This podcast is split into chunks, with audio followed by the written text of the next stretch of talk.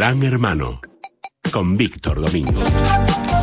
Bueno, Distributed Denial of Service Attack, ataque de denegación de servicio distribuido de dos. Esas eh, son las siglas de moda, don Víctor Domingo. ¿Qué tal está usted?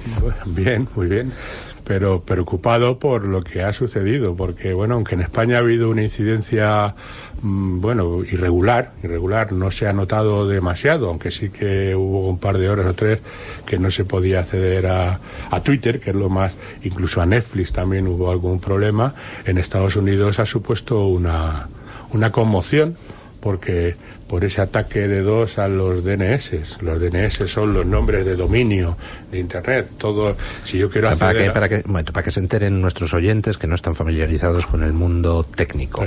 Los DNS son los servidores de nombres de dominio. Básicamente cuando ustedes escriben en, en Internet, pues eh, amazon.com pues el ordenador no tiene ni repajolera idea de qué es eso. Lo que hace es preguntar a través de la propia red a uno de esos servidores DNS, oye, ¿a dónde me tengo que dirigir para acceder a amazon.es? Y ese servidor le dice, pues dirígete a la dirección 245.26, bla, Esos son los DNS. Entonces, si alguien ataca ese sistema de DNS, pues claro, la red se cae porque los ordenadores no saben comunicarse. El ordenador cuando accedes, cuando sucede eso, pues no encuentra el sitio donde tiene que ir y entonces se encuentra con una página que se ha caído por que no que no te está dando respuesta. Y el ataque el ciberataque eh, iba, el objetivo era que cayera el servidor, la central, la empresa DIN, que es la que alberga numerosos centros de servidores de las, bueno, pues de páginas importantísimas, pues desde, ya decimos, Twitter, PayPal, eh, Netflix, incluso el New York Times y el Financial Times también cayeron durante ese día y durante pues más de seis horas estuvieron en jaque un montón de servicios que en Estados Unidos tuvo una incidencia eh, pues, pues, muy, pues muy grande, muy grande. ¿Y por qué están tan preocupados los técnicos? Pues porque hasta ahora ese tipo de ataques distribuidos básicamente era, se producían por el sistema siguiente. Un malo, un pirata informático, un hacker, lo que hace es meter en ordenadores de mucha gente, me decía antes don Víctor Domingo que solo en España se calcula que hay unos 100.000 ordenadores infectados, se, denominan que se denominan zombies, que son ordenadores que se comportan normalmente, el usuario no nota nada, pero tiene ahí un programilla corriendo por el fondo y cuando el hacker da la orden dice, ahora, ese programilla entra en acción y, y participa en un ataque masivo a través de Internet, que son estos ataques distribuidos de denegación de servicio. Y la novedad ahora es, don Víctor, que ya no son solo ordenadores los que están siendo controlados por los hackers. Son los dispositivos que están afectos a ese, a ese ordenador o a ese router del ordenador. Y entonces lo que les ha, lo que ha preocupado muchísimo es que aquí se pone en jaque el denominado o la denominada Internet de las cosas, que son todos aquellos dispositivos que están que tenemos en, la, en, las casas que están conectados a la red. Fundamentalmente las cámaras de vigilancia, pero también han dicho las impresoras, los dispositivos de VD, las neveras, si hay alguien que tenga ya conectado la, la nevera a la red, y bueno, todos, todos aquellos dispositivos.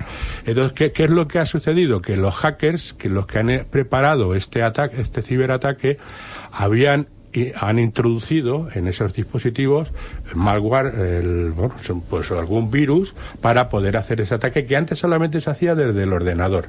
Ahora se puede hacer desde muchos sitios. Para entendernos, queridos oyentes, antes pues los hackers controlaban ordenadores y esos ordenadores participaban en ataques, pero claro, las empresas que fabrican software y hardware se preocupaban de mantener actualizados esos ordenadores, ir metiendo protecciones cada vez que se descubría un nuevo tipo de ataque.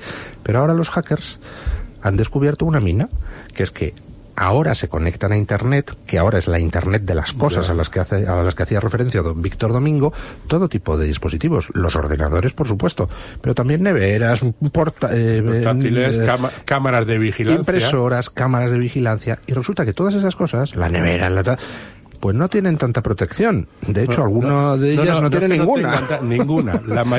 todas no, tienen. Eh, eso es uno de los problemas que ahora mismo y ha preocupado a la industria tecnológica porque todos esos elementos, todos esos dispositivos vienen sin algún, sin ninguna protección, como puede ser el ordenador que tienes efectivamente un antivirus o un anti-firewall o cualquier o cualquier otra medida de seguridad.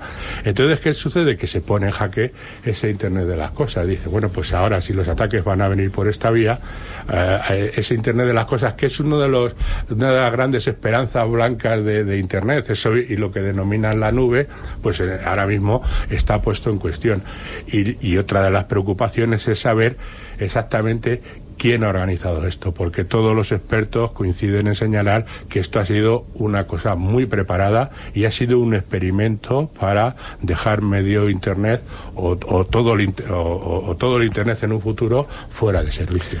O sea, primero, estamos no ante algo que hayan hecho cuatro chavalitos en Nueva York, en un garaje, o en Moscú, en un garaje, no Estamos ante algo que ha requerido muchísimos meses de trabajo de mucha gente porque ha habido que meterse a destripar el código de, por ejemplo, cámaras de un fabricante específico, desarrollar el virus específico para, la cámara, eh, impresora de no sé quién, desarrollar el virus específico para la impresora, la nevera de no sé quién, desarrollar el virus. Todo eso requiere una capacidad de desarrollo brutal. Es decir, estamos ante un grupo muy bien organizado, un grupo con recursos enormes y lo que dice usted, que esto suena a que es un mero ensayo. Es un, es un ensayo, todos, eh, todos están de acuerdo en decir, no se sabe quién es el autor en este, o los autores. Ha habido dos grupos, eh, New World Hackers e incluso Anonymous, que han reivindicado, han reivindicado la autoría.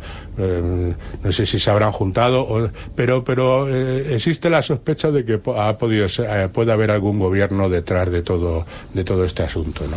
Pero, pero todavía no está identificado. Es muy complejo saber quién es el autor de todo este tipo de, ataques. Pero es un gobierno cuyo dirigente empieza por Pu y acaba por Tin, ¿o no? ¿O no se sabe? Se especula con Rusia y con China. Ay, Dios mío. Pero, pero efectivamente ha sido un toque de atención porque efectivamente es el ciberataque más potente que ha habido eh, bueno en la historia en la bueno en la poca historia que tiene internet. Bueno eh, se lo comentaba yo a don Víctor fuera del micrófono. Desde el punto de vista técnico la verdad es que todo el ataque este ha sido de una belleza tremenda. O sea es, es, es muy bonito técnicamente todo el trabajo que hay detrás de lo que se ha hecho. Ha sido una oda al este caos. Una oda al caos, sí señor.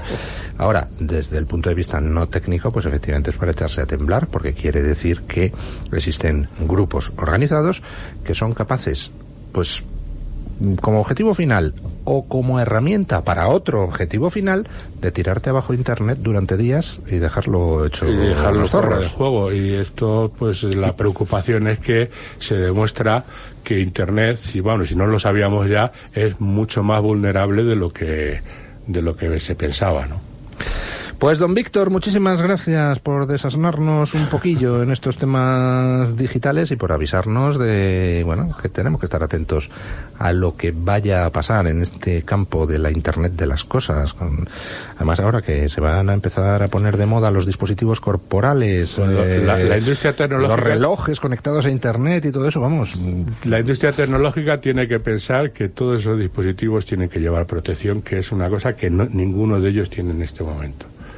Sí, señor. Espero que eso por lo menos suponga puestos de trabajo.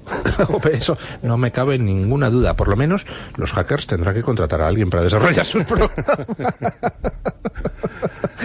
en fin, bueno, muchísimas gracias, don Víctor.